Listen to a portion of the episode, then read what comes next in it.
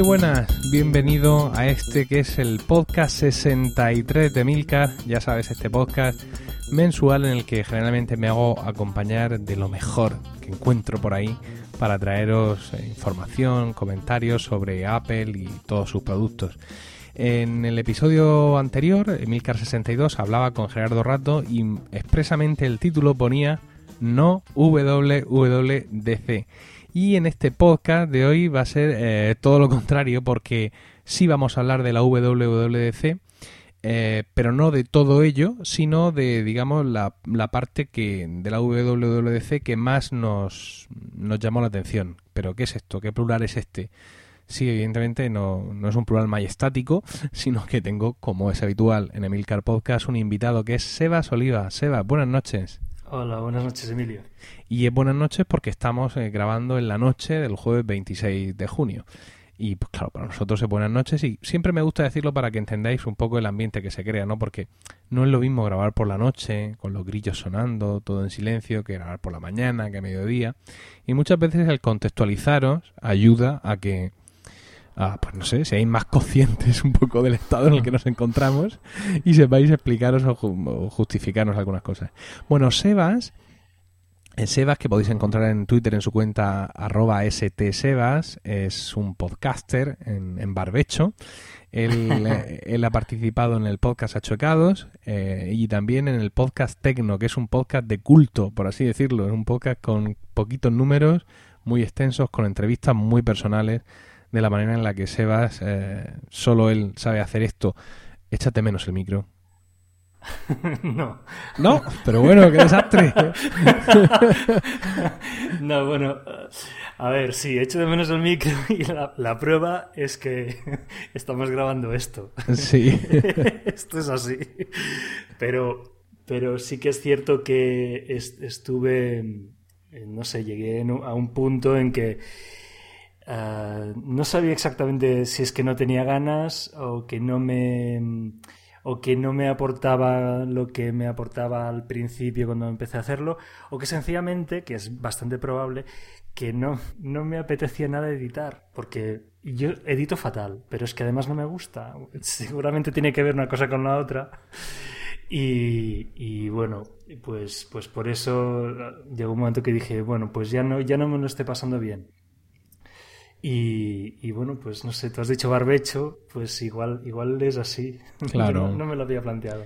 Sí, sí, nunca se deja de ser podcaster. Bueno, de hecho, mm, la, la mayor aportación de Sebas al podcasting no son solo sus podcasts, sino que además él también eh, fue presidente de la asociación podcast, el primer presidente, podríamos, podríamos decir, porque bueno, la asociación podcast es una asociación, entre comillas, nueva, pero es heredera de la asociación de podcasting anterior. Es una cosa así un poco farragosa, pero bueno, Seba fue, digamos, el primer presidente de la era moderna de esta asociación, primer presidente de la asociación podcast, y su mandato, su tiranía se extendió durante dos ejercicios. De, creo que fue justo después de, sí, de la, de la JPod, de la jornada de podcasting de Murcia, hasta después de la Telicante, una cosa así. Es decir, que vemos un hombre comprometido, aunque diga que no le gusta editar, pero eso, eso es lo de menos. Fue, el- fue un poquito antes de las de Alicante, aunque la Junta continuó hasta después de las de... Bueno, hasta... Creo que sí. No sé exactamente, pero vamos, que yo, yo salí un poco antes de mi Junta. Sí, bueno, pues por ahí anduvo su servicio por la causa. Eh, como veis, de- de- de- en, todas posiciones alrededor del micrófono, detrás, delante, lateral, arriba, abajo. Sí, arriba abajo.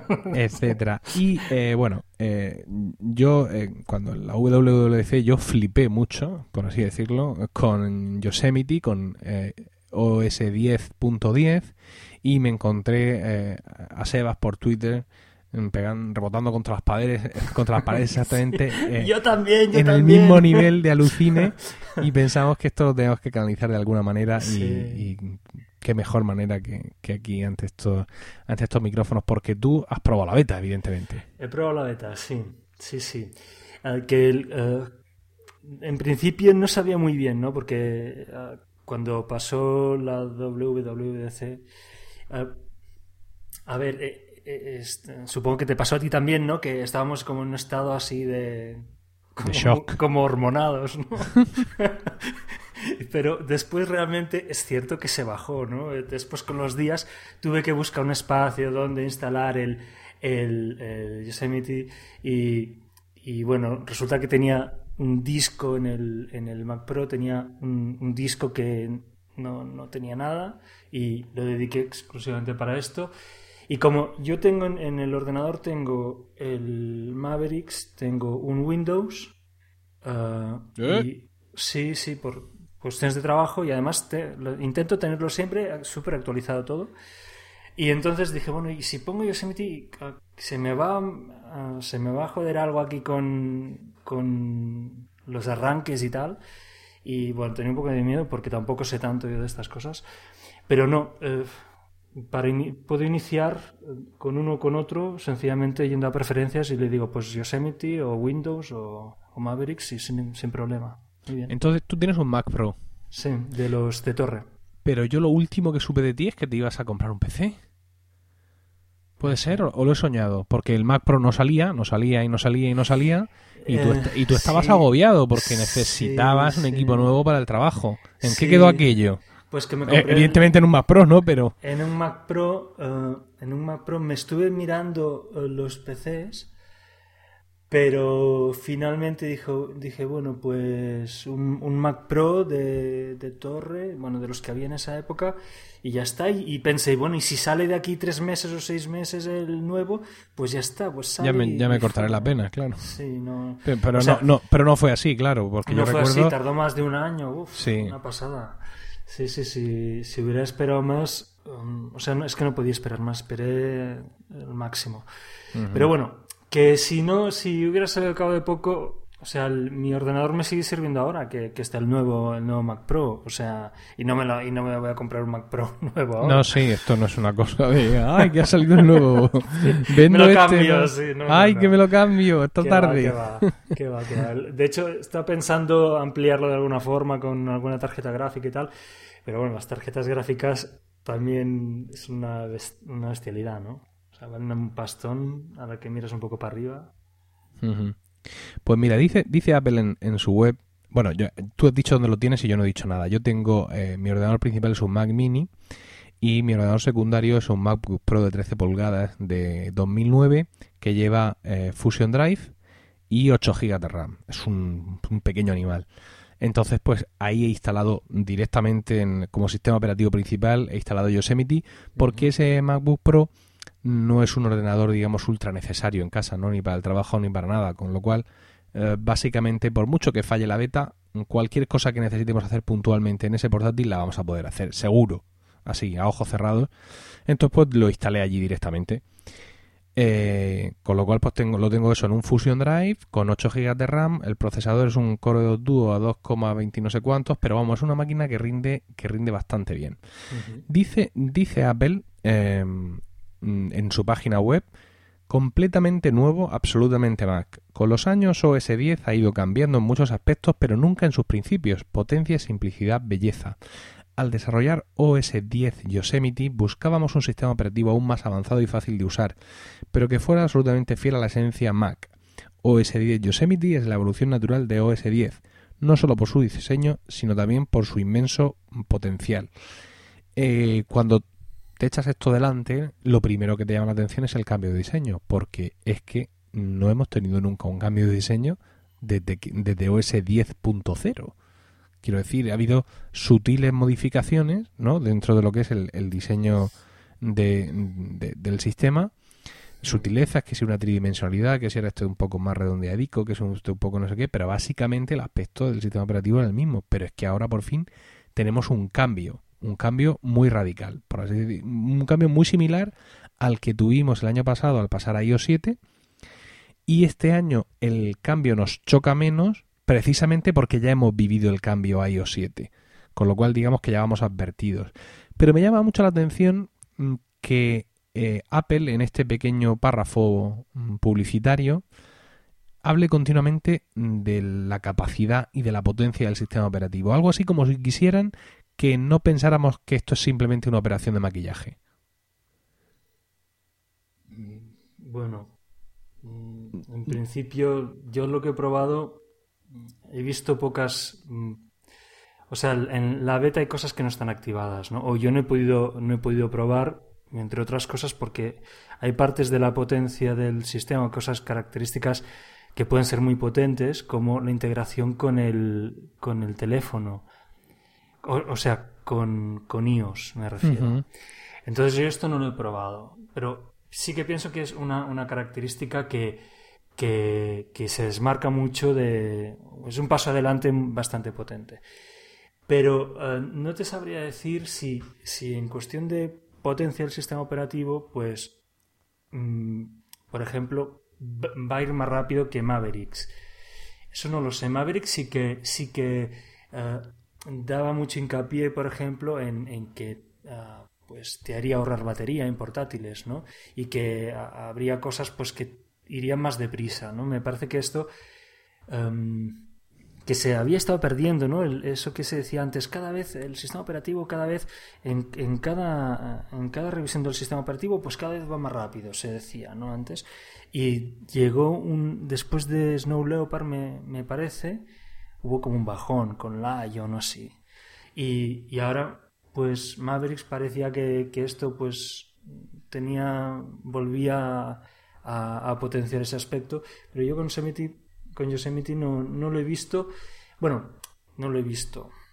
Es que no lo puedo comparar con mi Mavericks por una cosa, porque el Mavericks que tengo lo tengo cargadísimo. En cambio, Yosemite tengo una instalación limpia. Claro, Yosemite es cierto que me va más deprisa que, que Mavericks. Sí que es verdad, en mi caso. Pero claro, es que es que tengo la instalación en crudo, ¿no? No sé, supongo que eso. Yo comparto un poco tus dudas porque, pese a toda mi parrafada, es cuando luego tiras hacia abajo en la web de Apple, todo lo que hablan es del diseño.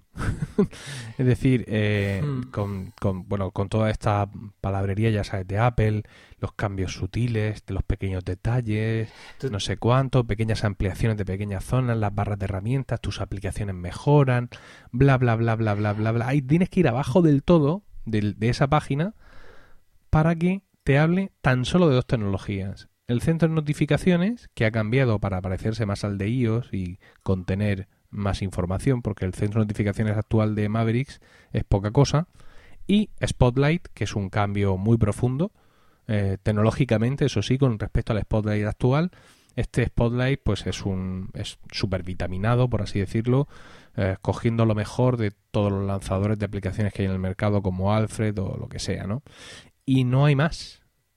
No, es decir, eh, después de ese primer párrafo tan prometedor de que hablando de la belleza y de la potencia y de un sistema operativo avanzado, sin embargo te das cuenta de que solo te están hablando de, del aspecto físico, ¿no? De, eh, y en, en, ese sentido, que tú que parte de tu trabajo tiene relación con el diseño gráfico, mm, quisiera preguntarte un poco, ¿no? O sea, el, el, shock del cambio, si como yo comento es menos porque ya estamos acostumbrados a iOS 7 o tú aquí hay cosas que, a ti te llaman poderosamente la atención como distintas. Eh, bueno, yo estaba esperando este cambio de aspecto eh, porque eh, se había hablado mucho de cómo sería el nuevo sistema operativo, iría más para, para iOS 7 o no y tal, y se habían presentado Um, propuestas de diseñadores, ¿no? Que, que, además, esto también pasa con Windows, ¿no? Que, que, además las propuestas que hacían a mí me parecían siempre preciosas, la verdad.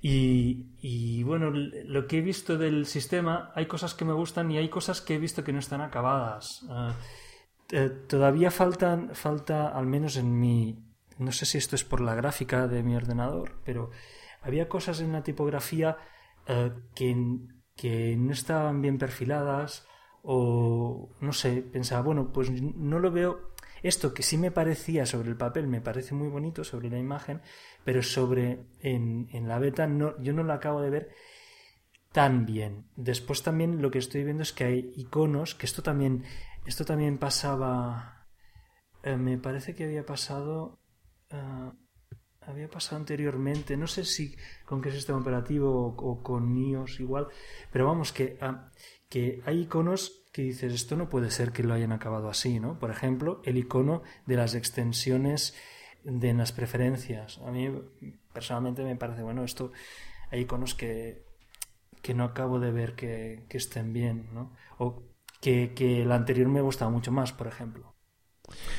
Sí, es que esto, esto de los iconos, claro, mm, aparte de, digamos, del gusto personal, cuando se empieza a hablar de patrones estándar de diseño, ¿no? O de, coherencia en el diseño, mm, hay que ser un profesional del ramo para saber de qué se habla, ¿no? Yo ahora mismo estoy aquí pasando por encima de los iconos, digamos, del doc por defecto Mm. Y realmente no, no, no, me parecen mal. Lo que pasa es que, claro, tampoco me parecían mal los de iOS 7 cuando salieron.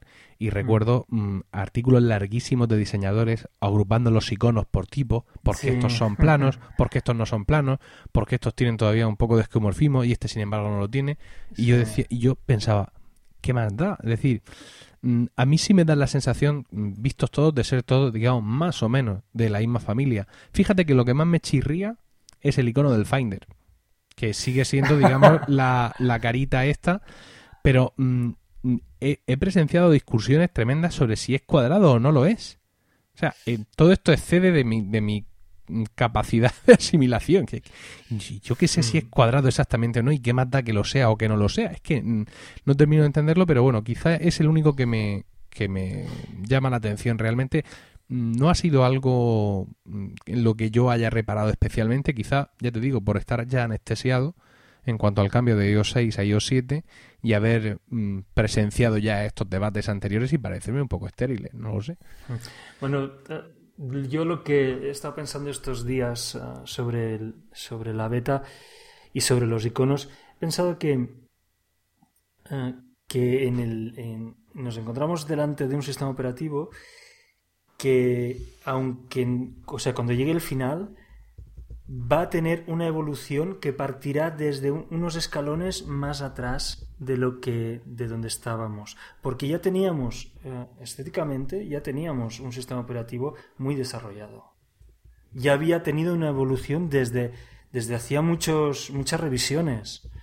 Ah, no sé se había cambiado eh, el, por ejemplo, el icono de iTunes ha cambiado varias veces eh, a lo largo de, las revisiones de, de, OS X, sin cambiar todo el, todo el sistema de iconos ni toda la estética del sistema operativo. Por decir uno, ¿eh? seguro que ha habido otros, otros iconos que han ido cambiando. O sea que, que Apple va revisando iconos y muchas otras cosas a lo largo de las revisiones, pero a mí me da la sensación de que volvemos unos escalones atrás y que empezamos no de cero, pero empezamos desde, desde otro punto que no, que bueno, que, que con las consiguientes revisiones, pues, pues se irán cambiando cosas que ahora no van a acabar de, no estarán pulidas pues cuando llegue en octubre me parece que es que, que llega este sistema operativo, ¿no? Pero vamos, que básicamente van a ser cuestiones estéticas.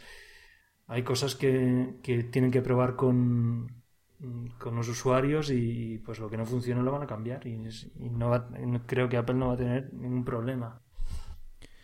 Em, efectivamente estoy viendo el icono de extensiones y es, mm, es, llamativo. es raro, ¿no? Sí, es como una especie de, e, de letra, la letra E de extensiones, mm. pero como si fuera una pieza de un puzzle ¿no? Podríamos decir esto. Sí, pero además con, un aspecto brillante, así, pero que a mí me chocó respecto, bueno, con las otras, ¿no? Bueno, también me, también me chocó el icono de preferencias del dock, ¿eh? Me gustaba más el anterior, pero no sé. Em, en, en, este sentido, mm, yo quería comentarte un asunto. Eh, yo siempre he pensado que este paso era inevitable, el paso en cuanto al diseño, ¿no? Porque eh, Apple ha puesto mucho hincapié en ahora eh, más que nunca el, iPhone y el iPad mm, hacen ese, ese efecto, digamos, de atracción hacia la plataforma del Mac y eh, Apple estaba poniendo, digamos, muchos paralelismos, ¿no? De tal manera que el usuario que por fin venga, se convence y se compra un Mac, se sintiera cómodo porque aquí hay muchas cosas que estaban o están en mi iPad, por ejemplo, o en mi iPhone. Uno de esos pasos, sin duda, ha sido, por ejemplo, el, eh, el reseteo de, de, iWork, ¿no? El hecho de que Pages, hmm. Numbers y Keynote ah, dieran un paso atrás para unificarse en diseño y en funcionalidades con, con las versiones de iOS y con la versión web y a partir de ahí avanzaran, digamos, todas juntas hacia adelante. Nadie se creía que iban a avanzar, pero lo están haciendo, lo están haciendo y con pasos contundentes. Entonces, en ese sentido, yo siempre decía que aun con todo y con eso, cuando el usuario de iPad y de iPhone por fin va y se compra un Mac, que mm, eh, aquello le tiene que parecer que, vamos, que se parece como un higo una castaña, ¿no? Porque las diferencias son, son muchas. Yo recuerdo durante todo el periodo de beta de iOS 7, que yo lo tuve en mi iPhone 5, yo miraba mi iPad, mi iPad de tercera generación, donde no tenía esa beta, y ya me parecía, al tercer cuatro día, cuarto día de la beta, ya me parecía que el iPad era del pasado, pero del pasado remoto. O sea, era una cosa una cosa tremenda, ¿no? O sea, me parecía una antiguaya. Y ahora me pasa lo mismo, porque eh, Rocío está trabajando muchísimo por la tarde y me toca a mí quedarme con los críos, con lo cual si tengo que hacer algo, puedo hacer en el ordenador, lo tengo que hacer en el portátil, con ellos en la habitación de los juguetes, sujetando con una mano a uno, apartando con el pie a otro, con lo cual el poco rato que puedo pasar delante del Mac lo paso delante de Yosemite. Y cuando de pronto vengo aquí al Mac Mini, por ejemplo, ahora a grabar contigo, no puedo dejar de mirar, es un poco estúpido esto, pero no puedo dejar de mirar la esquina superior izquierda de Safari. Es decir, estoy viendo los tres botoncicos de la ventana de Safari, el rojo, el amarillo y el verde, y me parece que estoy en Tiger directamente, ¿no? Entonces, en ese sentido, mm, toda esta historia del diseño, mm, el, el tener las mismas sensaciones que tuve antes, mm, para mí, que soy lego en la materia, me garantiza de que están otra vez en el buen camino, ¿no? O sea, de que han conseguido ya ese salto, ese salto cualitativo, ese salto, digamos, hacia el futuro, porque mis sensaciones son las mismas, ¿no? Mira, esto que, esto que cuentas lo encuentro muy interesante porque yo estoy viviendo con en mi entorno con clientes que tengo a los que em, ayudo mm, con, bueno, tienen Mac y PC, ¿no? Y con sus sistemas, pues les ayudo tanto para, con, o sea, buscando aplicaciones, ah, ah, poniéndolas en marcha, ¿no? Todos sus sistemas, pues el sistema operativo, con el correo que, se va a utilizar, con los programas que vamos a utilizar. Y eh, mira, lo que he visto es que em, esto que esto que tú vives que, o que que tú notas con el diseño, ¿no? De, que, ostras, pues me siento más cómodo con un diseño nuevo y que cuando vuelvo a un, antiguo, a un, diseño anterior lo encuentro antiguo, ¿no? Lo encuentro desfasado. ¿Cómo podía haber vivido yo con esto, no? Pues yo lo que veo es que la, otra gente no ve esto en absoluto, ¿no? Pero en absoluto. Eh, cuando eh, si, tú, uh, si tú pones una persona que ha estado trabajando siempre con XP y no sabe ni dónde guarda sus archivos, cuando le pones un Windows 8 o le pones un Mac, uh, va a tener el mismo problema y no va a apreciar el, ni el diseño ni, ni nada, excepto cuando un día encuentra una, una, una cosa, una aplicación o, bueno, el, o sea, cuando un día el sistema le, facilita el hacer algo, que para esa persona ese algo es muy importante, aunque para mí pueda ser una tontería, ¿no? Pues en ese momento esa persona va a hacer un clic y en ese momento va a ver que ese sistema operativo, que no sabe ni qué es un sistema operativo, pues eso es lo mejor del mundo. Pero le da igual que tenga tres botones arriba, que estén a la izquierda, a la derecha, aquí, allá. ¿Sabes por qué? Porque va a, notar que esos botones no están bien colocados cuando los vaya a buscar a un sitio que le parezca que es natural y no están.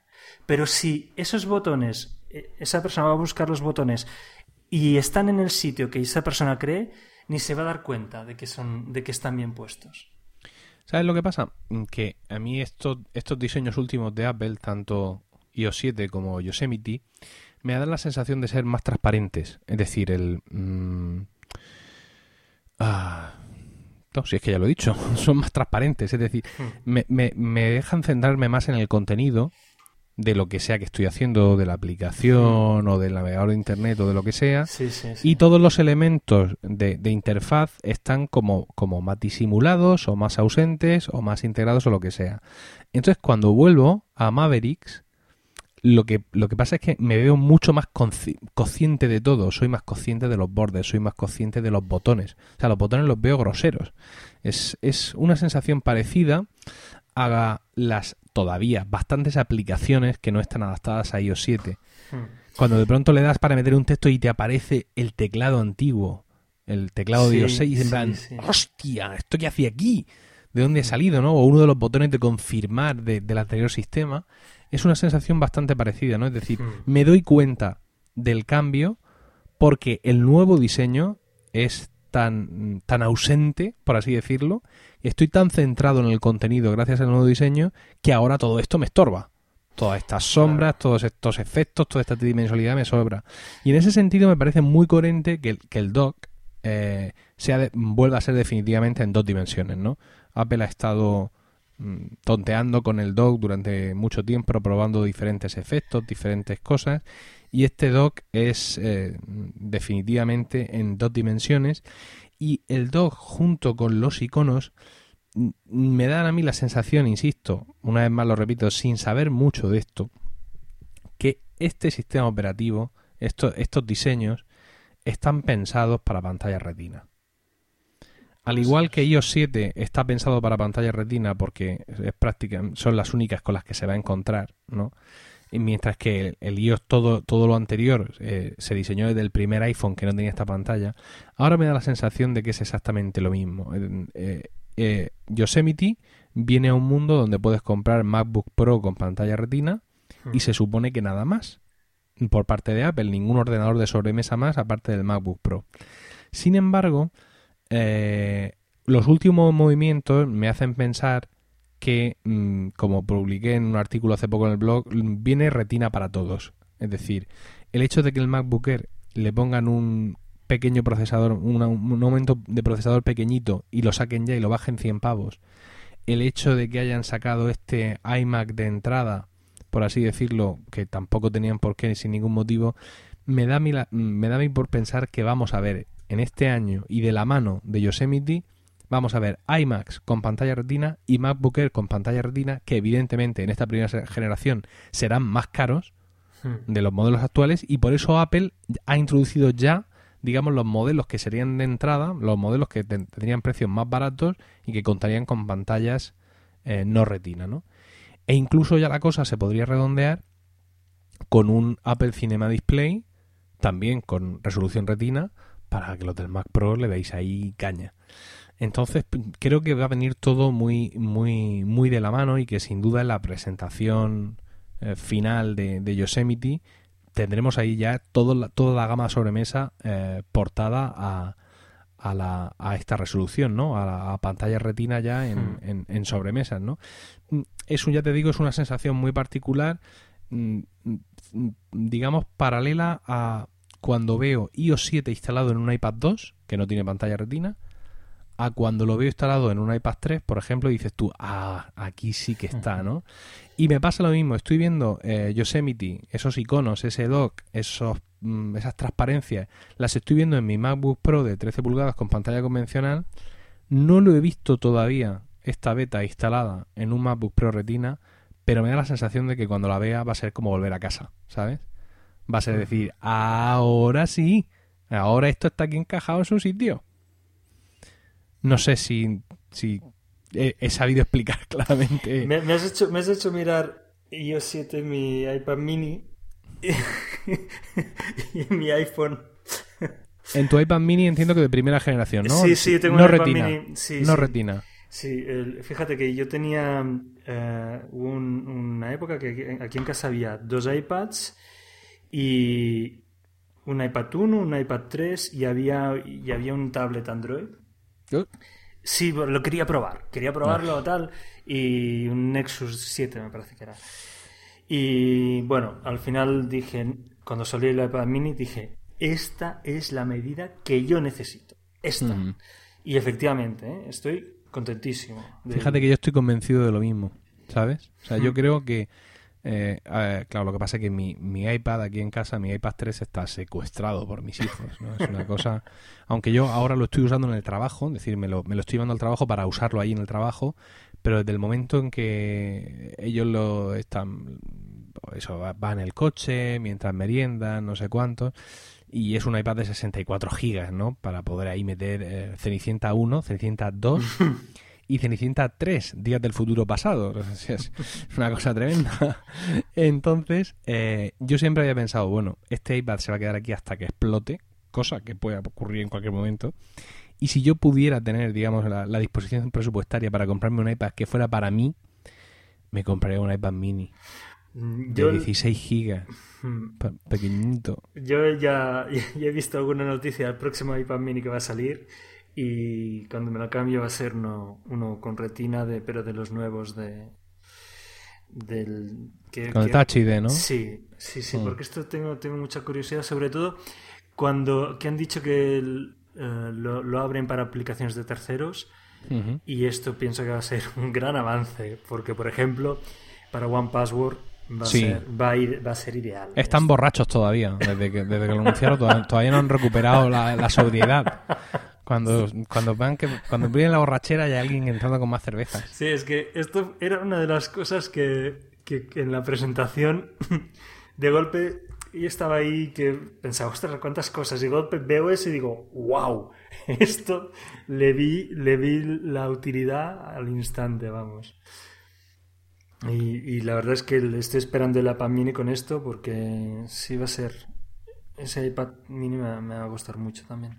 Pero no, no perdamos el foco. Me decías que tú tienes una sensación similar cuando ves en tu iPad mini actual iOS 7 en una pantalla no retina a cuando lo ves en una pantalla retina, ¿no? Bueno, a ver. Eh, yo en principio ya había tenido el iPad 1 que, que, era sin pantalla retina y había tenido el iPad 3 con pantalla retina. Y tengo el iPhone 5 con retina y, el iPad mini sin. Eh, bueno, no he visto, o sea, sí que veo la diferencia y es una diferencia enorme, es, es verdad, es cierto. Pero eh, no, no, puedo decir que, que, la pantalla que no tiene retina no me sirva ni que... O sea, con retina... Ah, no, no, por, por supuesto que no. Es mucho mejor, pero claro, yo pienso que yo trabajo con un monitor de 24 que no es retina. O sea, que se puede comparar con mi iPad mini, ¿no? y, y claro, Mm, estoy, la verdad es que estoy acostumbrado. Ahora, eh, no, lo que no tiene comparaciones pues son unas letras pequeñitas, por ejemplo, la, hora que hay arriba, el nombre de los, de los iconos. Claro, no tiene ni punto de comparación con el, con el iPhone 5, ¿no? Bueno, con una pantalla de retina, eso es cierto. Pero, pero te tengo que decir que el, que el iPad mini eh, sin pantalla retina, pues, pues es un, es un aparato que vamos, que tiene un potencial brutal, incluso para utilizarlo para leer libros, ¿no? Sí, yo es que en ese aspecto soy, soy de Kindle, es decir, no tardé en convencerme, pero ahora soy un ¿Sí? soy un converso absoluto. Es decir, gracias al, al Kindle me he podido leer mm, casi del tirón Canción de Hielo y Fuego. Mm, que, es, una cosa que, yo jamás hubiera pensado que hubiera sido capaz. ¿Dónde lees? En la gama. Ah, y, entonces tienes el Kindle este que tiene luz. No, pues ese lo tiene mi señora esposa. Yo tengo, yo tengo el Kindle convencional con una funda con, con, la parita. Emilio, te maltratan. Pues fíjate que lo estoy planteando estos últimos días y no estoy consiguiendo adhesiones a mi teoría, ¿eh? De hecho, no está nada contenta con que le diga esto. Es decir, es decir que todo esto fue fruto de el, año pasado. Sí, el año pasado. El año pasado Emilio nació el, eh, mi hijo el 25 de marzo. El 16 de abril eh, fue el cumpleaños de Rocío y sus hijos y yo le regalamos el iPad mini el iPad mini, el mismo que tú tienes, es decir, con pantalla convencional, que era el que había entonces a la venta, 16 gigas, 3G, tal, para que en el trabajo. Y como es tan buena mamá y la queremos tanto aquí todos en casa, por el Día de la Madre, efectivamente, que es en mayo, es decir, al mes siguiente, le regalamos el Kindle, el, este que tú dices, el Paperwhite. Sí. Ella ya tenía el Kindle convencional, que lo usaba con, con pasión ribereña, porque ella ha leído mucho en estas noches eternas de la estancia, cuando los niños se rebotaban un poco, ha leído ahí muchísimo y pensábamos aquí en casa que se merecía el, el Paperwhite y la verdad es que ella estaba bastante contenta. Rocío, estamos hablando de ti. Que está haciendo un pastel a estas horas de la noche, la tengo de cocinera. Pero un pastel que no es para mí, esto es inexplicable, no entiendo por qué pierde su tiempo en hacer un pastel que no es para mí.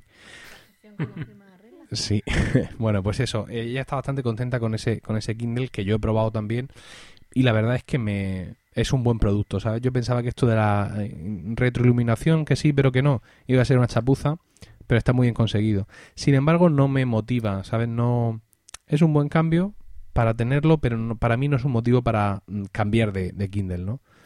Lo veo, el, el, usar un dispositivo de baja tecnología como es el Kindle me, me seduce mucho. El que solo sirva para leer. Porque yo antes de tener el Kindle leía en el iPad y no leía una mierda. Hmm. Con perdón. Porque antes de llegar a pulsar el, el, icono de iBooks, estaba el de Twitter, estaba el de Tumblr, que es el infierno, el correo electrónico. Mira, ya, este correo sin leer. Tan. Ah, y eso era superior a mi fuerza porque yo soy un ser de, de, baja voluntad. Esto, es, una, es, es, uno de los debates eh, eternos, ¿no? o sea, yo lo había, lo había hablado en, en Tecno, creo que varias veces, el de utilizar em, aparatos que hagan una sola cosa, de, de, una sola función, o aparatos que lo hagan todo, ¿no? O sea, es como llevar el teléfono solo el de llamar y el, y el iPod eh, para escuchar música, o tener el teléfono que hace fotos, que llama, que escucha música, que es un ordenador que no sé qué. Y, y en el caso este de, pues para leer, pues sería una cosa parecida, ¿no? El, pero de hecho, no, no, lo había pensado así de que es que el iPad no es que leas peor. No, es que no llegas a leer. Es que no llegas a leer. Porque hay tantas cosas que antes pasas pues por todas ellas, ¿no? A ver, en mi, en, mi caso, ¿eh? En mi caso, porque yo conozco mucha gente, eh, por ejemplo, sin ir más lejos, una compañera de Rocío está en una asociación pro lactancia, ¿no? Y ella pues se encarga junto con otras compañeras de impartir sesiones, de dar consejos a mamá, pues, pues son son mamás premium, ¿no? Que tienen más experiencia, o como es el caso de Rocío, lo han pasado peor, y por tanto del, sufrimiento se aprende mucho. Pues una de estas compañeras, Amparo, eh, tiene eh, un iPad y para ella iBooks es la vida, ¿no? Porque en iBooks ella va almacenando todos los PDFs con información sobre la estancia, no sé cuántos, artículos, no sé cuántos, todo lo mete ahí a saco, claro. Mm, le, mm, necesita que sea en ese entorno, digamos, de conectividad que da un iPad, porque esto son cosas que ya se baja de internet, que le envían por correo electrónico, mientras que un Kindle, aunque para leer fuera mejor, desde luego leer PDFs lo hace fatal, evidentemente, pero no tiene esa interconexión, ¿no? O sea, no es estoy navegando y esto me lo bajo aquí mismo, como si puedes hacer con el iPad. Entonces, claro, dependiendo de para qué lo quieras, mm, no te digo yo que no. que eso pueda tener más, Bueno, aparte, digamos, de lo que son los libros, eh, este, los libros estos especiales para iBooks, hmm. que llevan vídeos, que llevan historias, eso es impensable en un Kindle, ¿no? Es una experiencia multimedia completamente distinta. Pero, pero bueno, ya te digo que cada maestrillo literalmente tiene su librillo. Hmm. Bueno, a mí, a mí sí que me me gusta para leer, entre otras cosas, porque cambio entre programas, porque hay cosas que las leo en Evernote, por ejemplo. Hay muchas cosas que las tengo en Evernote y las tengo de, muchas formas. O sea, no solo, bueno, o sea, me refiero que no es un PDF que puedo tener ahí, sino que es, es un artículo de una página web o un tutorial o es, bueno, muchas cosas, ¿no?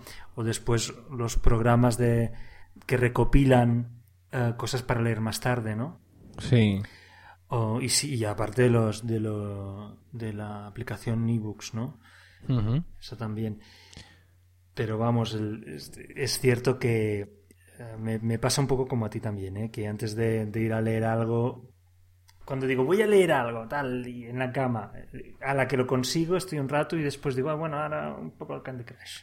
Claro, y es que encima mi iPad pesa, es el, es el iPad 3, que es un infierno de bicho.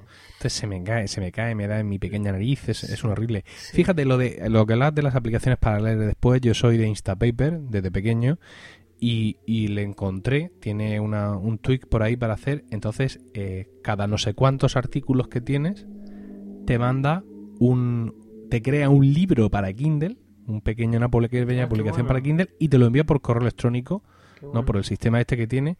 Entonces yo abro el, el Kindle y tengo Instapaper de la semana no sé qué, Instapaper de la semana no sé cuánto, Instapaper de la semana tal. Y es fantástico, porque ya te digo, tratándose de lo que es leer, leer y punto, mm, yo siempre opino, como ya he dicho, que el Kindle no, no tiene rival y entonces pues me permite aligerar mucho de mi, de mi cola de, de, de Instapaper de esta, de esta manera y es muy interesante. Nos hemos ido por completo. Ya lo veo. y la culpa la tienes tú porque yo te he traído aquí a grabar el podcast de Milcar y hablar sobre Yosemite y me estás haciendo un tecno. Quiero, quiero me estás haciendo un tecno en toda la trompa. O sea, échateme en el micrófono. No, no, no, no. Mientras tiende sus redes por debajo. Qué mal estoy quedando ahora. No, no, y está, está muy bien porque yo mm, secretamente antes, ahora públicamente, siempre me he sentado fatal que llevaras dos veces a Converso, un saludo, Julio, y a mí solo una. Entonces, ¿Ah, ahora mismo estoy como vengándome. Sí, sí, Ah, yo soy sí, muy, soy muy celosa. llevé a Julio do- dos veces. Sí, sí, sí, lo llevaste dos veces. Entonces, yo siempre me sentaba fatal, pues yo soy mucho más gurú que Julio, pero esto, ¿dónde va a parar? ¿Pero esto qué es? Y encima, él siempre con androides por ahí, para arriba y para abajo. Esto es un escándalo. Y claro, como ya cerraste el podcast, pues me dejaste eh, desansiado. Y claro, ahora como me estás haciendo este tecno aquí en toda la boca, pues es una manera un poco de, de- de igualar el marcador. Está claro que no sé hacer otro podcast. Yo hago tecnos, incluso nachocados, Incluso, incluso como invitado. incluso como invitado. Invite usted a Seba Solida, que transformará su podcast en tecno inmediatamente. Oye, pues mira, puede ser una solución para todos los que echamos de menos tecno el invitarte a nuestro podcast para que nos, nos hagas pequeños tecnos. eh, no, y luego, no, no vais dando ideas, por y favor. luego podemos crear un gran corpus, todo esto publicarlo como, como una obra completa, ¿no? Como si fueran spin-offs Sí, o, after, o- after techno. o lo, o lo que sea. Pero, a ver, eh, pese a todo lo que hemos hablado sobre Yosemite, vamos a intentar eh, volver sí. al- al tema. Te, mm, te veo ahora mismo aquí, lo que estamos hablando, lo que el tema que estamos tratando, te veo mucho más prudente y mucho más tibio que lo que hemos hablado por Twitter. Sí, pero... ¿Por qué? ¿Por qué? em, ¿Qué ha pasado? ¿Ha porque- cambiado algo? ¿Te, te intimida el micrófono? No, no, que va, que va. Y y es algo que, que sí que lo estaba pensando estos días cuando lo probé, porque lo instalé, me- lo instalé con mucha ilusión.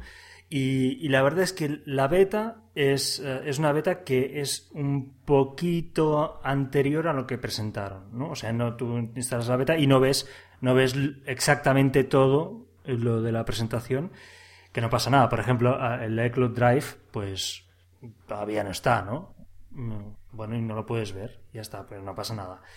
Pero em, hay otras cosas que, que yo sí que, que quería mirar. Ah, no, de- no, no, en, en eso difiero contigo, ¿eh? El iCloud Drive sí lo puedes ver. Ay, pues yo no lo he visto. ¿Ah, Sí, lo que pasa es que no es tan evidente. Mm, El, hombre, le falta implementación, pero el iCloud Drive tiene una cosa y es que cuando tú inicias una aplicación que usa eh, iCloud Drive, Ah, te lo pides si hay como un botón. te sale ahí un, me- te sale un mensaje extraño que no terminas de entender y lo que viene a significar es muy bien, usted tire para adelante, pero todo lo que haga en iCloud Drive solo lo va a poder ver en dispositivos con Sí, Yosemite y con iOS 8. Sí, sí, sí, Entonces, claro, te quedas así para y dices tú, no, vuelta atrás, Claro, porque sí.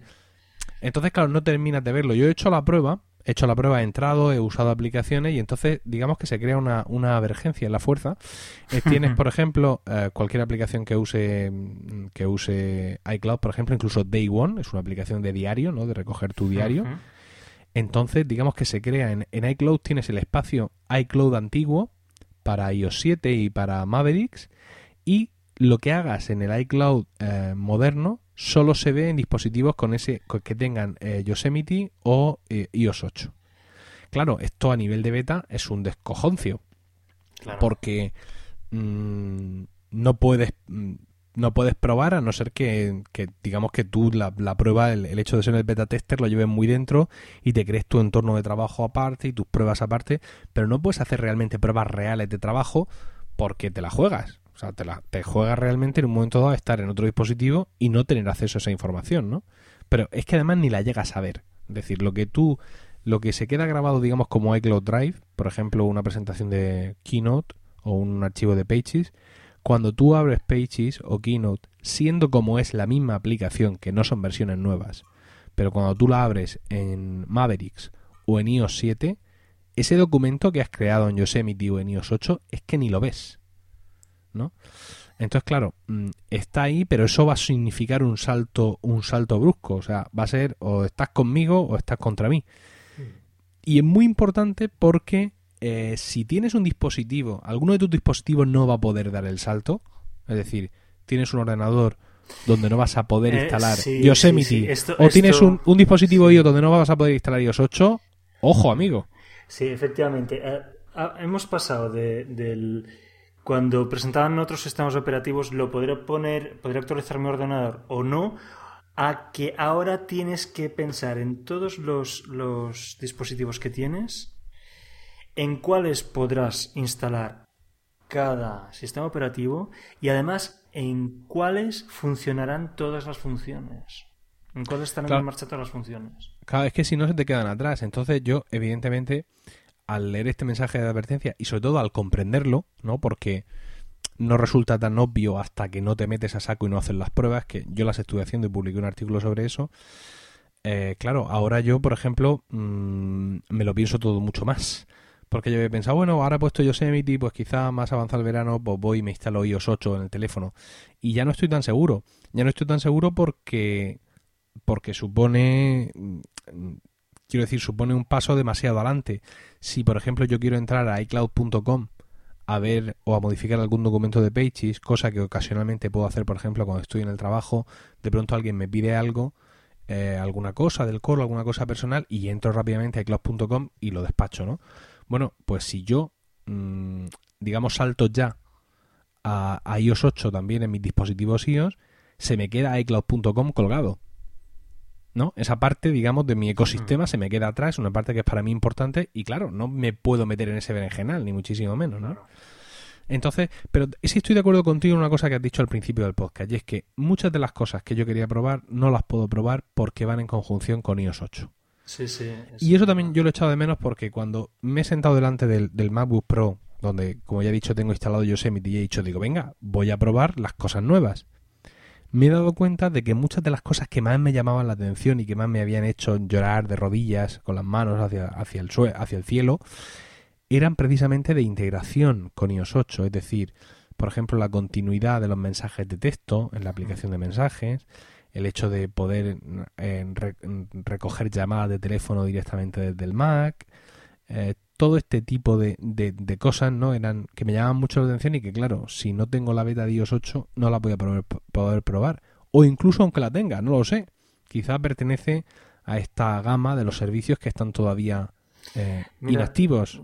Yo, yo te. Sobre esto, estas nuevas funciones que, que, son tan vistosas como la de la llamada, ¿no? Que puedes llamar o recibir o hacer una llamada desde el ordenador a través del teléfono aunque el teléfono esté en otra habitación, ¿no? Esto que, que realmente parece una cosa, por una parte, tan evidente, ¿no? O sea, ¿cómo no, lo habían sacado antes? o sea, realmente, de verdad, a mí me sorprendió que lo sacaran, me gustó mucho, pero al mismo tiempo lo encontré una cosa que, que, vamos, los dispositivos están en la misma red todo el día, ¿no? Se, se comunican entre ellos cada dos por tres. Yo tengo un, montón de, de aparatitos mira, el, el, Fitbit, por ejemplo, ¿no? El, Fitbit cuando está cerca de, la conexión del ordenador se sincroniza solo. ¿no? O sea, esto no es nada nuevo que se comuniquen los aparatos, porque esto no estaba antes. Pero al mismo tiempo, ahora que está, yo te, digo una cosa, va a haber gente, va a haber personas que les va a molestar mucho esto. O sea, porque van a tener que gestionar las notificaciones de un montón de aparatos. Porque cuando llama, hay una llamada, te va a salir en el iPad, en el, teléfono, en el ordenador. Si tienes otro ordenador abierto, pues en el otro ordenador, en el portátil, por ejemplo, ¿no? Entonces... A eso, a eso le tienen que dar una solución, pero además la podrían haber dado ya, porque eh, ahora mismo eso ocurre, por ejemplo, cuando recibes una llamada de FaceTime.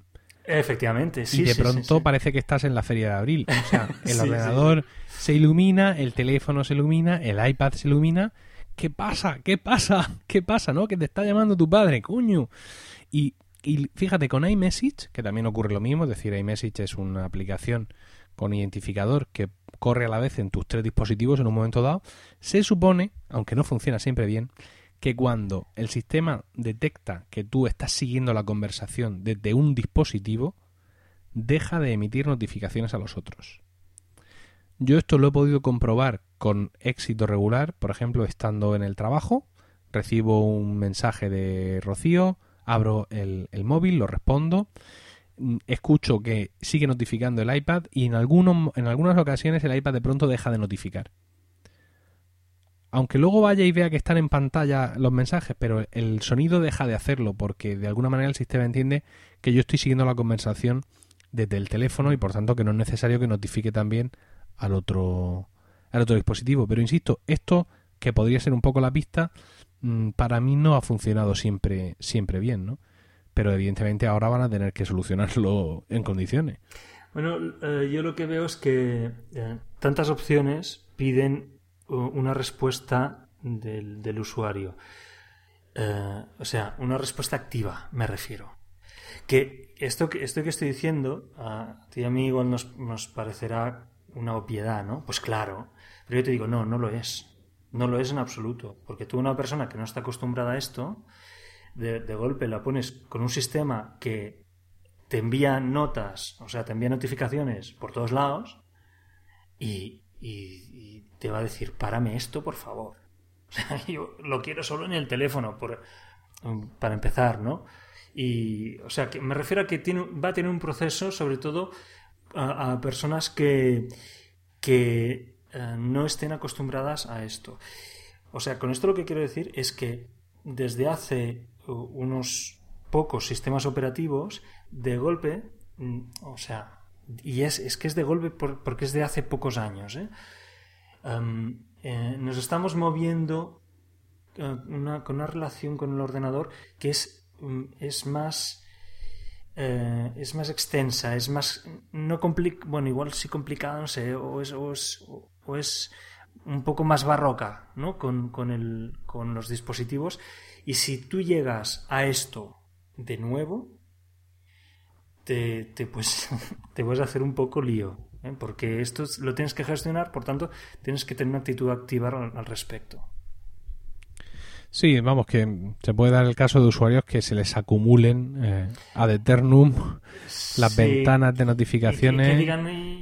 es que yo a esto no le hago caso, ¿no? ¿por, qué yo, yo, tengo que estar por la tecnología cuando tendría que ser la tecnología que tiene que estar por mí? Y dices, pero si está por ti, ¿no ves? Yo, yo conozco casos, ¿eh? Tengo los pares de una amiga no les puede enviar mensajes de esto. Claro. Porque ellos directamente no los ven. O sea, no, no les hacen caso. O sea, mm, ellos eh, realmente esta, esta historia del teléfono es para llamar y que me llamen, llevado al extremo y, y, por, y no por maldad, sino por incapacidad tecnológica. Es decir, son personas no muy mayores, pero que por lo que sea es que les da igual todo. No, no, hace, no hace, falta que la persona sea mayor, ¿eh? No, para nada, ¿eh? O sea, la edad podría ser una característica de, bueno, es que es la edad, que no sé qué. Bueno, sí, pero yo, yo pensaba hace un tiempo que sí, pero ahora te digo, no. Eh, ese es uno de mis caballos de batalla, ¿eh? ese es uno de los principales motivos por el cual yo le grito a las personas.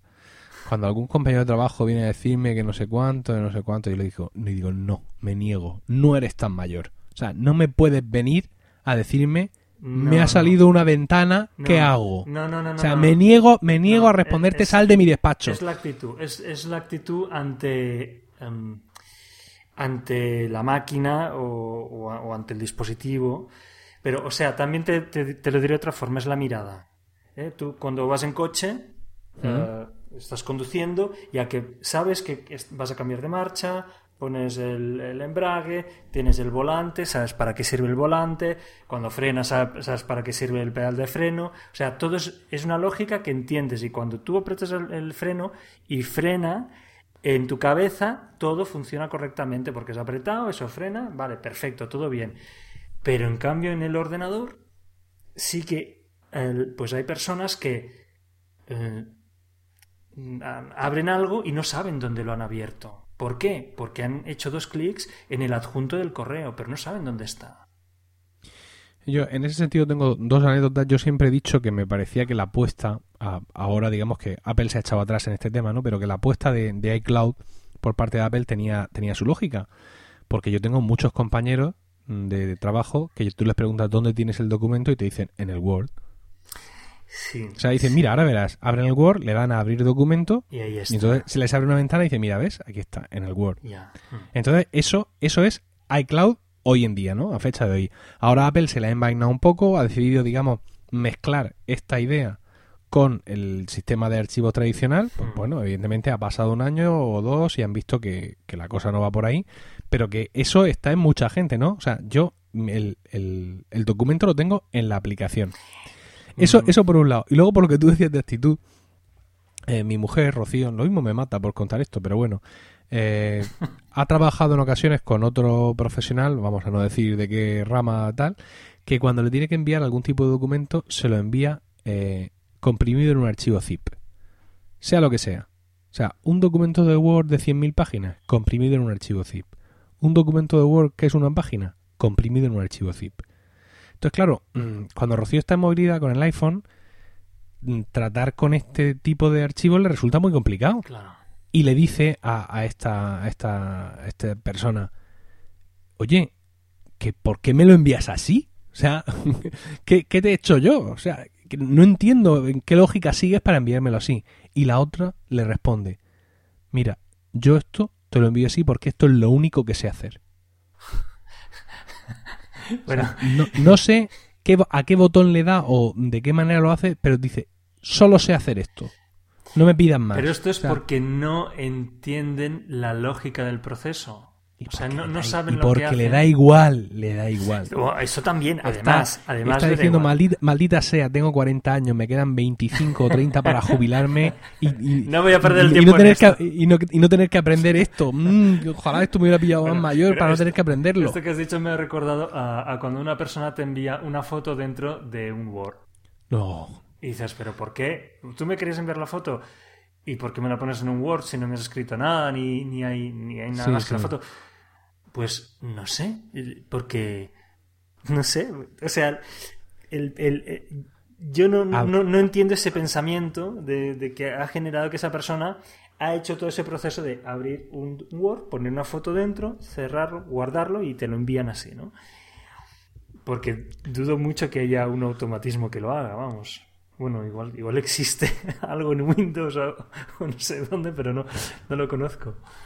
Mira, hay una, hay una película que se llama Epidemia en, en, España. No, Estallido, Estallido en España. y Epidemia en Sudamérica, me parece. El, título original es Outbreak. Y sale aquí el Dustin Hoffman, Morgan Freeman, Kevin Spacey, bueno, un montón de gente. Y va después de una plaga que se extiende, un virus, tal, no sé cuánto. Entonces vuelven, el gran esfuerzo es encontrar el, el, el, original, ¿no? O sea, el primer bicho o la primera persona que portó esta, esta, esta enfermedad porque será la única manera de curarles, ¿no? Y por un lado ves cómo se desarrolla la enfermedad, cómo va muriendo gente tal, y por otro lado los protagonistas van, digamos, haciendo, intentando robinar hacia atrás hasta que encuentran ese primer fulano. Habría que hacer esto para el tema de las imágenes insertadas en un Word. Encontrar el origen. Encontrar el origen, ¿sabes? Incluso viajar en el tiempo. O sea, si hay un motivo para viajar en el tiempo, quizás sería este. Encontrar a este cabrón, ¿sabes? Y, y, y matarle directamente. Quiero decir, yo creo que moralmente está justificado.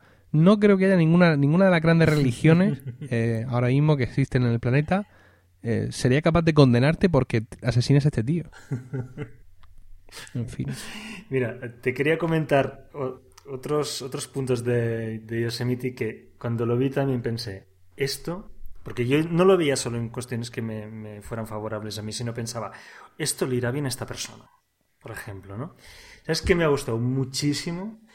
Lo que han puesto en mail y en creo que en vista previa también está para editar ah, fotografías. No lo he encontrado. Sí, sí, uh, sencillamente... Esto que, decía la gente, ah, Sketch ha muerto con esto.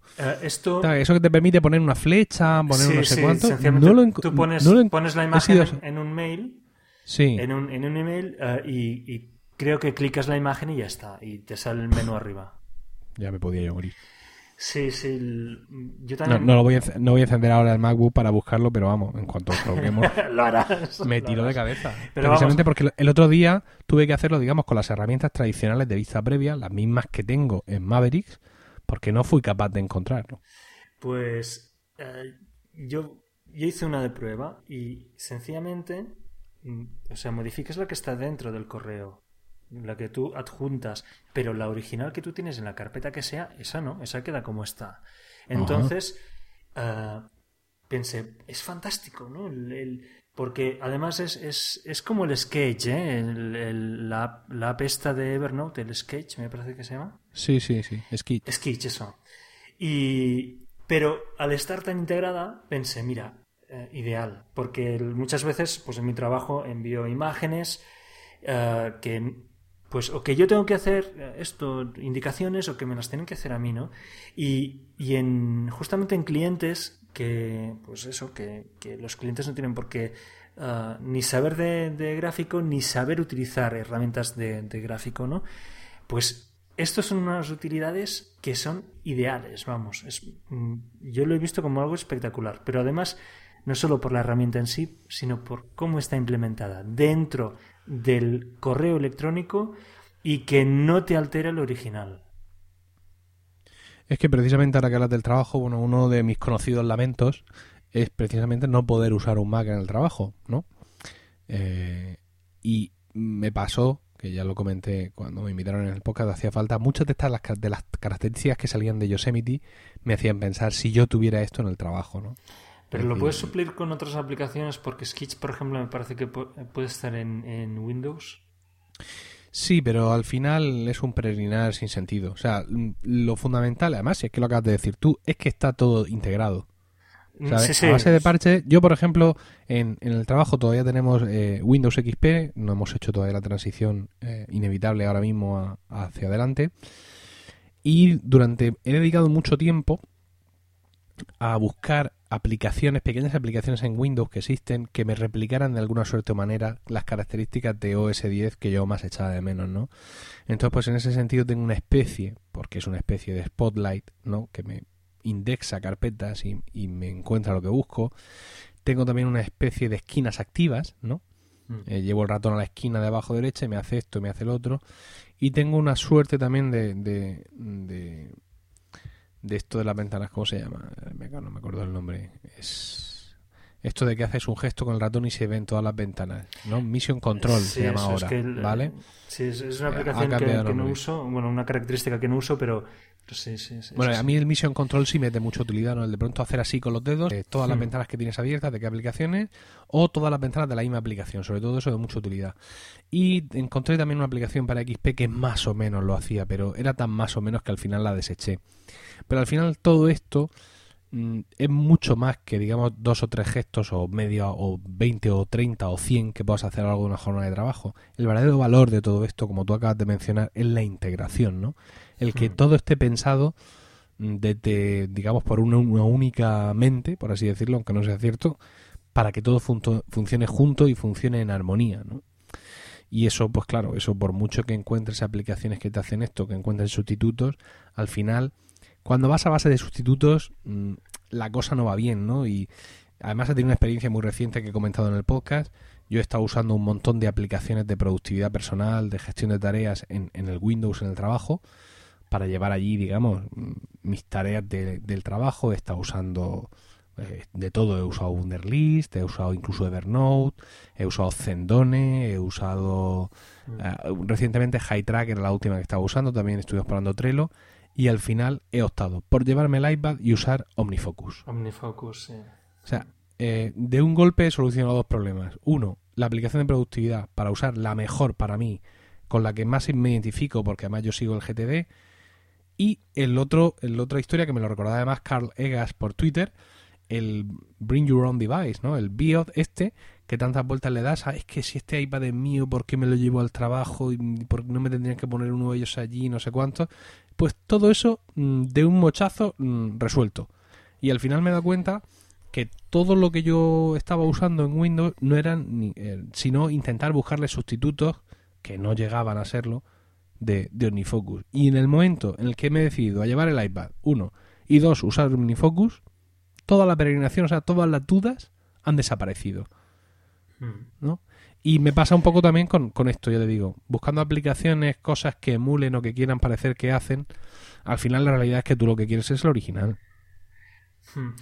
Mm, mira, en contraposición a esto, eh, hay, un, hay una integración que han, que han hecho, que es la de Spotlight, eh, que se parece eh, a, Alfred, por ejemplo. Sí.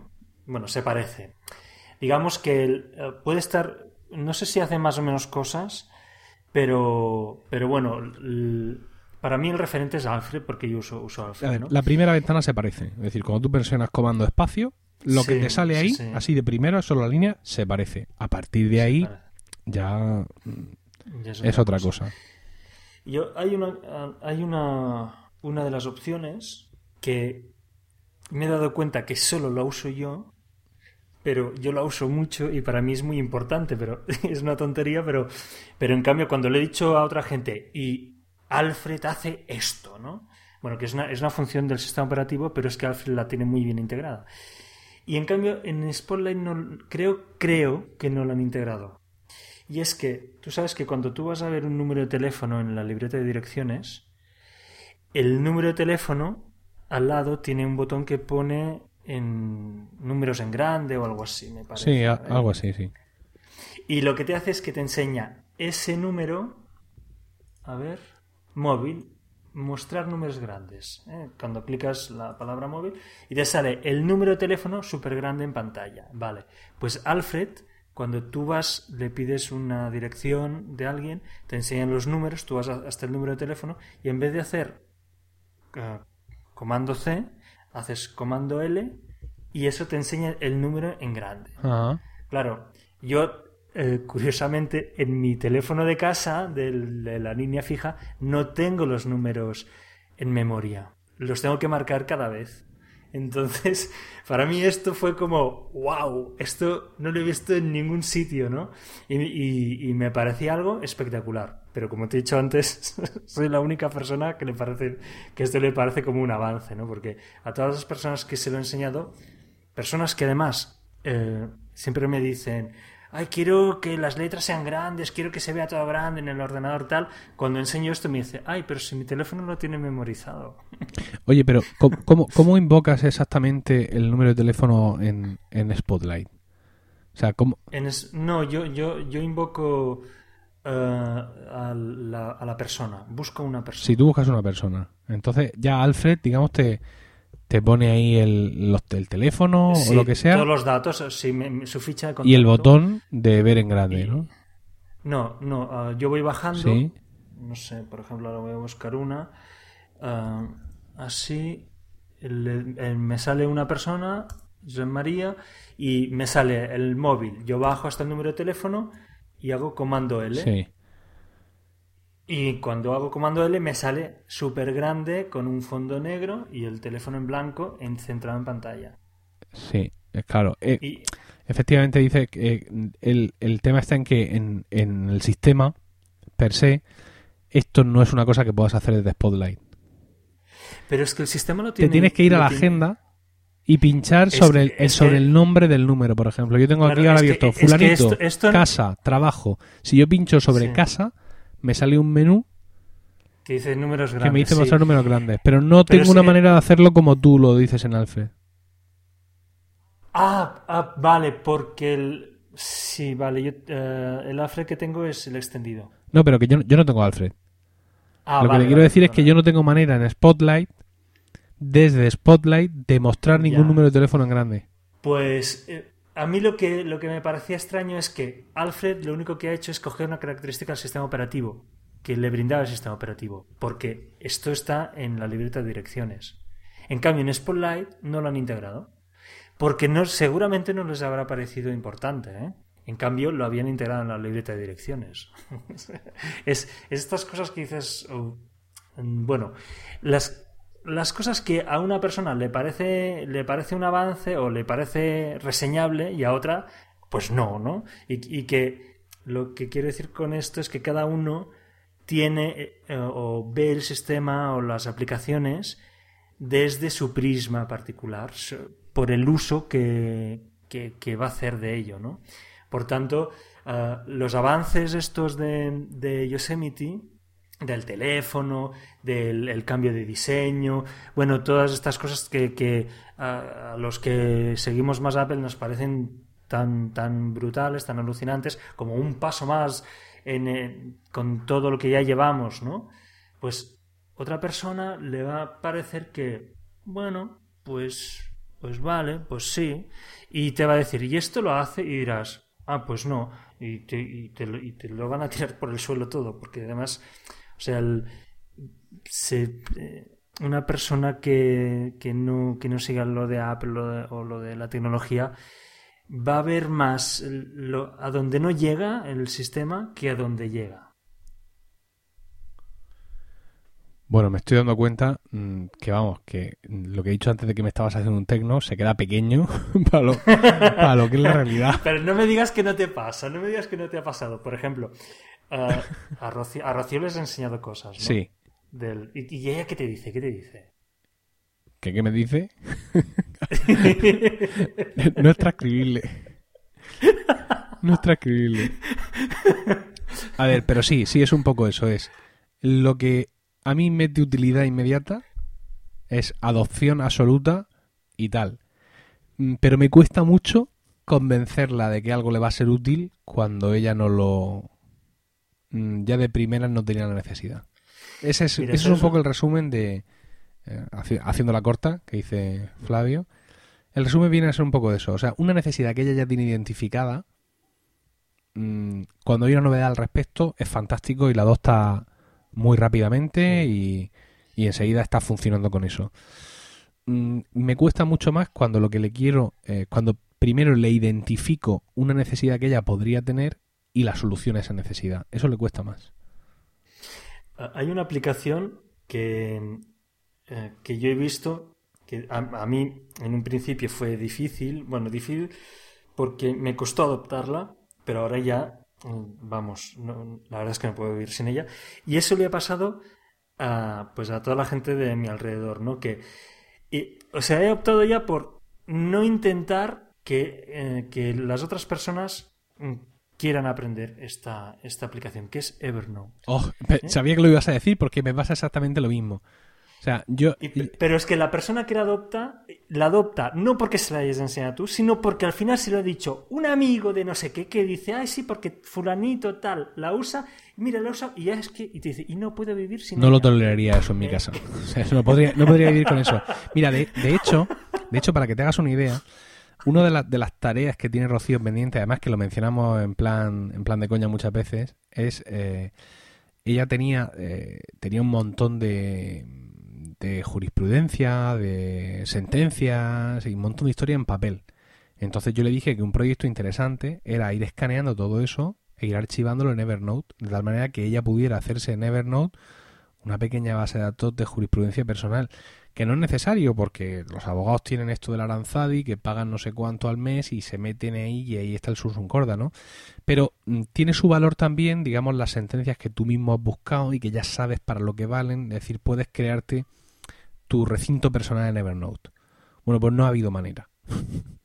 no ha habido manera porque realmente ella no siente que eso le vaya a cubrir una necesidad concreta que ella tenga ahora mismo. O sea, cuando yo le planteo el proyecto, le suena bien, le parece que esto sería muy interesante, pero mmm, ya, ¿sabes? O sea, no hasta el punto de decir, venga, vamos, manos a, manos a las obras, ¿eh? ¿no? Explícame cómo se usa, bueno, porque aparte del aprendizaje es trabajo. Sí. ¿Eh? Esto es como cuando eh, intentas, intentas enseñar el, el, el, la, ¿no? la, libreta de contactos eh, y, que, y lo, lo, bien que va, que se sincroniza con el teléfono, que tal y cual, y de golpe le sincroniza todos los contactos de Gmail, que ahí tiene lo que no está escrito. Y bueno, se arma o sea, lo que, lo que en un principio sonaba bien, de golpe es como, y ahora yo tengo que meterme aquí a, arreglar todo esto. Pero bueno, ¿por qué no puedo tener solo los números de teléfono y tal? Y digo, no, mira, es que entre otras cosas, si tienes tantos números de teléfono así, es porque ya lo tenías desordenado, ¿eh? O sea, tendrás que dedicarte un poco de tiempo a ordenar y, un poquito a poquito a poquito, después ya verás que todo lo llevarás bien. Pues no, no hay forma. O sea, no hay forma. O sea, yo veo que, que estas cosas crean rechazo. Pero fíjate que, por muy potente que sea la herramienta, al final lo que la herramienta te pide es que tú, o sea, que tú te dediques a ella. Es como, bueno, yo tengo una super mesa aquí de trabajo, un archivador brutal, tal, tengo mis libretas, mis folios, todo un, hay super bolis y tal, super guay, ya, pero como yo no tenga en, mi archivador las cosas bien ordenadas, como yo no, no, no, no le, le dé punta al lápiz o, le cambie la tinta al bol y tal, al final esto se va degradando y cada vez va a ir peor. Mira, por lo que dices de la agenda de contacto, yo he, llevado de la mano a varios compañeros de trabajo que se han comprado su primer smartphone, ¿no? Entonces, eh, ahí, eh, estando ya en el año 2012-2013, fue cuando yo les expliqué que los teléfonos ya no se guardan en la tarjeta SIM. Que eso, que eso es de ancianas. ¿sabes? Porque la tarjeta SIM es perecedera, muere. Y entonces que tú los teléfonos los tienes que tener en el servicio que tú quieras, pero que los tienes que tener en algún sitio. Y claro, ese algún sitio donde quieras tenerlos usa el formato VCard, lo cual ¿qué significa? Que ya no tienes que tener papá móvil, papá casa, papá trabajo. Que tienes papá hmm. y dentro de papá tienes los tres teléfonos. Bueno, pues hay gente que ha pasado del móvil rústico a eh, Android y de Android inevitablemente a iPhone porque ya no podían ya soportarlo. Y mm, heredando digamos una agenda de contactos ya en la nube con lo cual han, llegado a su iPhone y simplemente han tenido que poner unos datos y ya tenían todo ahí digo pero es que sigues con esto así pero no te dije que, que esto tú le dedicaras tiempo digo y además yo te vi meterte y empezar a editar contactos se cansó Efectivamente, y, claro. Y, digo, pero ¿y cómo puedes vivir? ¿Sabes lo que te quiero decir? ¿Cómo puedes vivir en estas situaciones? Esto es, esto es como salva vives como un salvaje, teniendo papá móvil, papá trabajo, papá casa. ¿No lo entienden?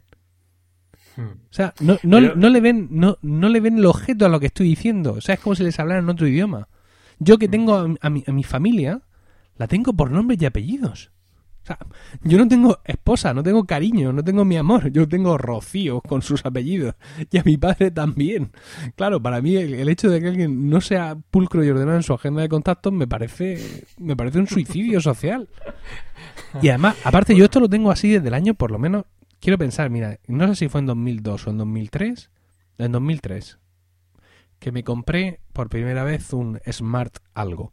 En aquel caso yo empecé con Pocket PC, ¿no? Estas agendas Hmm. Eh, y entonces fue cuando creé, empecé a crear mi primera agenda de contactos, en aquel caso en Microsoft Outlook, y esa agenda de contactos de 2003 es la misma que estoy usando ahora.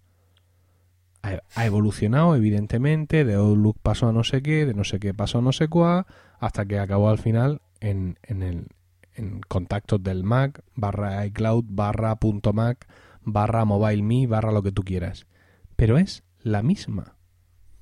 Y no es que yo me considere un iluminado, ¿sabes?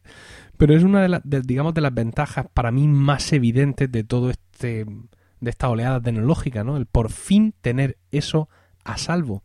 ¿Cuánta gente has visto tú de, oye, que es que se me ha perdido el teléfono y he perdido todos los contactos porque estaban todos en la SIM guardados porque soy una anciana de 90 años? Yo te estoy, te estoy ofreciendo el, futuro. Eso ya no te va a pasar nunca. Ah. No, pero realmente las personas no quieren el futuro. Quieren que todo esté hecho. O sea, yo quiero como, como, Homer, ¿no? Y es que eso no puede hacer lo otro. Yo, quiero ya... Efectivamente. Eso es, eso es el futuro. Eso, eso es el futuro, es eso. Es eso. No me digas eso, no me digas eso, que tengo dos hijos pequeños y es muy duro para mí asimilar esa idea. Eh, eh mi experiencia, mi experiencia es esta. Y, pero lo que pasa que cuando dices, bueno, pues no, mira, lo siento, el, futuro en el que estás viviendo ahora te, da muchas herramientas que te, te, facilitan la vida, pero si tú no decides, si tú no estás con actitud activa en frente a esto, pues mejor que no te, que no te metas, que no te pongas, porque va a ser, va a ser un desastre, ¿no? De golpe ves que esa persona, por lo que sea, cuando se mete en eso, lo desarrolla en ocasiones radicalmente distinto de como tú lo harías. Mejor, peor, en todo caso, como a esa persona le va bien. O sea, cada uno, lo que quiero decir es que cada uno busca el camino para conseguir hacer lo que quieren hacer de la forma que le rota. Un ejemplo muy básico. Por ejemplo, mira, eh, ¿sabes que podemos poner accesos directos en, las carpetas del, sistema operativo? Pues en el lateral, por ejemplo, ¿no? Vale. O podemos poner un acceso directo en el dock del programa. Sí. ¿no? Del que usemos, ¿vale? Pues hay, hay personas que lo que quieren es un acceso directo del programa en el, en el escritorio y punto. Y es así. Y lo quiero ahí. ¿Por qué? Porque lo veo y digo, pero no lo ves en el dock. No, en el escritorio. Y si está en el dock, no lo veo. es que yo abajo no miro. Pues mira. ¿Sabes? ¿Sabes lo que te quiero decir? Pues mira. Bueno, y yo digo, mira, eh, hazlo como quieras. De todas formas, después cuando les dices, ah, pues esta cosa la puedes hacer así, así y así. Y te dicen, ¿y para qué quiero tantas? Bueno, pues para que puedas escoger al menos. ¿no? ¿Sabes lo que creo? Que el, el- lo que se llama el colega informático, aunque no lo sea, porque yo no soy informático, no, yo no, no tengo estudios de. Pero vamos, hago ese papel, ¿no? El que hace el papel del colega informático tendría que tener en el Estado español la consideración de autoridad pública. Deberíamos de poder de- detener a la gente, ¿sabes? E, e incluso, llegado el momento, dispararles, ¿sabes? Eh, sí, sí, sí. dispararles, pero por un motivo de salud pública, ¿no? Igual que tú vas, yo qué sé, vas por la calle y te encuentras un, qué lástima, un, un perrico muerto, un gato y llamas a, a tu ayuntamiento y rápidamente por un motivo de, de- de salud pública vienen y lo retiran, ¿no? Pues los que hacemos de colega informático tendríamos que tener autorización del Estado para in- in- multas, arrestos, embargos, sanciones diversas y llegado a casos extremos, disparar. Sin el más mínimo O sea, pudor. a la rodilla, a la mano, donde tú creas, entiendas que tienes que desarrollar tu... A ver si luego me van a acusar de, de incitar a la violencia y a, y a disparar a la gente. En fin. Ay, bueno, yo, yo es lo que he visto, ¿eh? pero eh, no sé. También pienso que el- con, con los, con los nuevos sistemas operativos, los que flipamos somos los que los seguimos y ya está. Pero, o sea, la pasión ribereña la tenemos nosotros, pero, pero no, no, no, la va, no va a tener la persona que, que mm, está delante del ordenador por fuerza. Que si le pones una máquina de escribir para hacer el, el- el documento que tiene que hacer, pues lo haría con más ganas. O sea que, ¿sabes? Esa persona que el Yosemite le ponga aquí las llamadas o que... Bueno, alguna cosa sí, que dirá, ostras, ya era hora, ¿no? Que ahora poder hacer esto, tal. Y alguna cosa yo creo que sí. Pero... ¿Y, s- bueno, y es que- sabes de quién tiene la culpa? ¿Quién tiene la culpa de todo esto? Windows XP. Sabía que lo dirías. Windows XP tiene la culpa de todo esto. ¿Por qué? Porque ha anestesiado a la población mundial. O sea, un sistema operativo que tú has tenido delante, en casa, pero sobre todo en el trabajo, durante 11 años, exactamente, con el mismo fondo de pantalla ese de la loma verde que te venía por definiciones que no has cambiado ni eso. ¿sabes? Ni siquiera has puesto una foto de los críos, ni del perro, coño, ni del Madrid, ni del Barça ganando una copa. Has dejado el fondo de pantalla de la loma verde. Cuando tú tienes eso delante nueve años exactamente igual, eso, eso yo pienso que te modifica incluso físicamente el cerebro, ¿sabes? Llega un momento en el que se produce ahí un cambio y es en plan, yo lo único que quiero es que todo siga igual. Hasta que por fin me pueda jubilar y quitarme de delante de esto. Esa es mi única esperanza en esta vida. Hasta que yo me jubile va a caiga una bomba que se vaya a toda la oficina a tomar por saco, que no cambie nada. Porque, Mira. como dice esa colega de mi mujer, yo esto es lo que sé hacer. Y es lo que voy a seguir haciendo, vamos, quiero decir. Entonces Eh, tú cuando- ponme Yosemite ponme lo que quieras, pero como no haya un menú de inicio, aquí se va a montar la de Dios. Pero eh, es que el- el- la forma de pensar sobre esto, em, a ver, viene de, de muy lejos. ¿eh? Hace años, eh, en un, yo le dije a mi, a mi madre, me cambio el ordenador. Y me dice, ¿pero cómo? ¿Que el que, el que tienes no, no funciona? Y le dije, bueno, es que los ordenadores evolucionan, ¿no? Ahora le utilizo programas que me piden más potencia, el sistema operativo, la máquina se ha quedado vieja, ¿no? Vieja quiere decir que no tiene capacidad para, ah, para lo que le estoy pidiendo. Mi madre eso no lo entendía. O sea, no había forma, no lo entendía. ¿Por qué? Porque la tele que habíamos tenido en casa hacía 20 años que la teníamos. ¿Sabes? Y se cambiaba cuando se fundía. Por tanto, ¿el ordenador se ha fundido? No. ¿para qué Sí, cambiarlo? efectivamente. ¿Vale? Ese es el pensamiento. Entonces, ¿para qué voy a ponerle el Windows 7? ¿Para qué voy a ponerle el Windows 8? ¿Para qué tal? Ahora, o sea, esto en el Mac y en, y en o sea, en OS X, en iOS, bueno, en, todo, en todos los teléfonos, eso de que tengas que estar actualizando las aplicaciones, pero ¿por qué? ¿Por qué? ¿No? O sea, mm, lo que nosotros lo vemos normal, que en Windows es una tortura, porque es cierto que cada vez que abres Windows tienes que actualizar no sé cuántas cosas, y es como. Yo sí, entonces sí digo, pero ¿esto por qué? por favor. pero que lo tenemos más asimilado, ¿no? En, en, el teléfono móvil. Ah, pues hay, hay gente que, que, que, bueno, dice, si esto ya funcionaba, ¿por qué ahora mm, tengo que actualizarlo otra vez, ¿no? Entonces, bueno, es, no sé, resistencia, no sé si es resistencia al cambio o, que, o que, no sé, es otro paradigma, otro, otro escenario, ¿no? Y uno pensaría que en la era post-PC que vivimos, esto ya se habría matizado, ¿no? Precisamente lo que dices, por un contacto masivo de la promoción de la población con los tablets, con los smartphones. No, pero la gente no actualiza. ¿eh? Efectivamente, es que mm, vivimos en un mundo paralelo. O sea, eh, mm, mm. Tú te, puedes te, puedes encontrar... te, lo puedo asegurar, mi madre no actualiza su iPad. Hasta que voy yo, que voy un par de veces a Barcelona al año, un par de veces al año, o va mi hermano, que la va a ver cada, igual una vez al mes, y entonces si coge su iPad, le actualiza las cosas y si no, no. Pero ¿y cuando de pronto te encuentras con el teléfono en la mano? Oye, pero si tienes aquí 600 avisos de este... Uy, dice, onda que no me cuesta cerrarlos. pero, pero vamos a ver, en el, en ¿cómo que...? O sea, y a ver, lo, lo presume. O sea, como diciendo, uff, mi trabajo me ha costado no actualizar todo esto. ¿Sabes? O sea, onda que no tengo yo que cerrar ventanas y que decir tal y pascual. Sí, sí, sí, por eso que, no sé, desde Apple tendrían, yo creo que tengo varias personas que podrían hacer de beta tester y, verían un poco a qué se enfrentan.